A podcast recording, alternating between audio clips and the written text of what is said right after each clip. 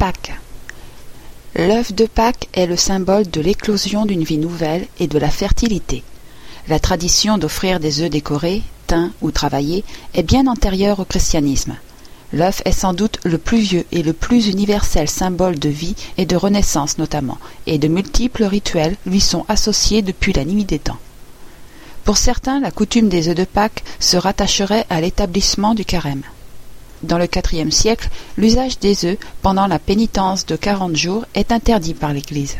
Une grande quantité d'œufs se trouvant entassés dans les provisions de ménage, le moyen le plus expéditif de s'en débarrasser était de les donner aux enfants.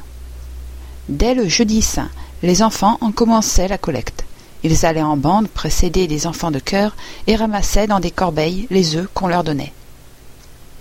Dans le Béarn, cette quête se faisait la veille de Pâques, appelée alors le samedi des œufs, et le jour de Pâques, tous ces œufs étaient dégustés en omelette.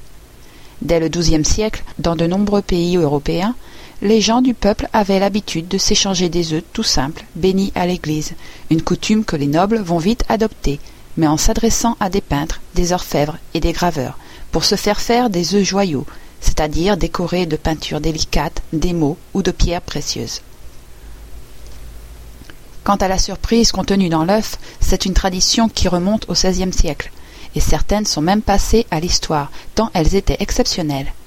C'est le cas de la statuette de Cupidon, renfermée dans un énorme œuf de Pâques, offert par Louis XV à Madame du Barry, du brûle-parfum trouvé en 1770 par Catherine II, ou encore de la minuscule poulette cachée dans un précieux œuf, conservé à Copenhague, dans les collectes royales du château de Rosenborg. La coutume des œufs de Pâques n'est certifiée qu'au cours du XVIe siècle à la cour des rois de France. Louis XIV faisait bénir solennellement le jour de Pâques de grandes corbeilles d'œufs dorés qu'il remettait en cérémonie à ses proches. Madame Victoire, fille du roi Louis XV, avait même reçu deux œufs de Pâques peints et historiés par Lancret et Watteau. L'on pourrait citer d'autres exemples royaux d'œufs de Pâques célèbres. Au XVIIe et XVIIIe siècle, jusqu'à la Révolution qui y mit un terme, l'œuf était l'apanage de la cour et de la noblesse. L'œuf le plus gros du royaume, pondu pendant la semaine sainte, revenait de droit au roi. On peut distinguer les œufs teints que l'on consomme des œufs décorés que l'on conserve et que l'on offre à sa famille, à ses amis, en témoignage d'amour et d'amitié. C'est au XVIIIe siècle en France qu'on décida de vider un œuf frais et de le remplir de chocolat. En France et dans les autres pays européens, les cloches ne sonnent pas du vendredi saint au dimanche de Pâques. Une légende dit que les cloches se rendent à Rome, où elles se chargent d'œufs de Pâques qu'elles répandent à leur retour dans les jardins. Les enfants n'ont alors plus qu'à les chercher. Depuis la nuit des temps, une mystérieuse chasse au trésor s'organise au petit matin de Pâques. Les enfants et les adultes gourmands se ruent dans les jardins, à la recherche des œufs, cloches, cocottes, lièvres et autres gourmandises en chocolat.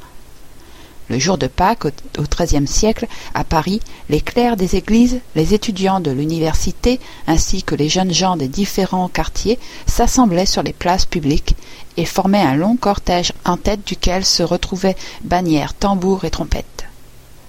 Ils se rendaient en chœur sur le parvis de l'église cathédrale, où ils chantaient une partie de l'office appelée l'Aude, puis ils s'éparpillaient dans les rues, où ils faisaient la quête des œufs de Pâques.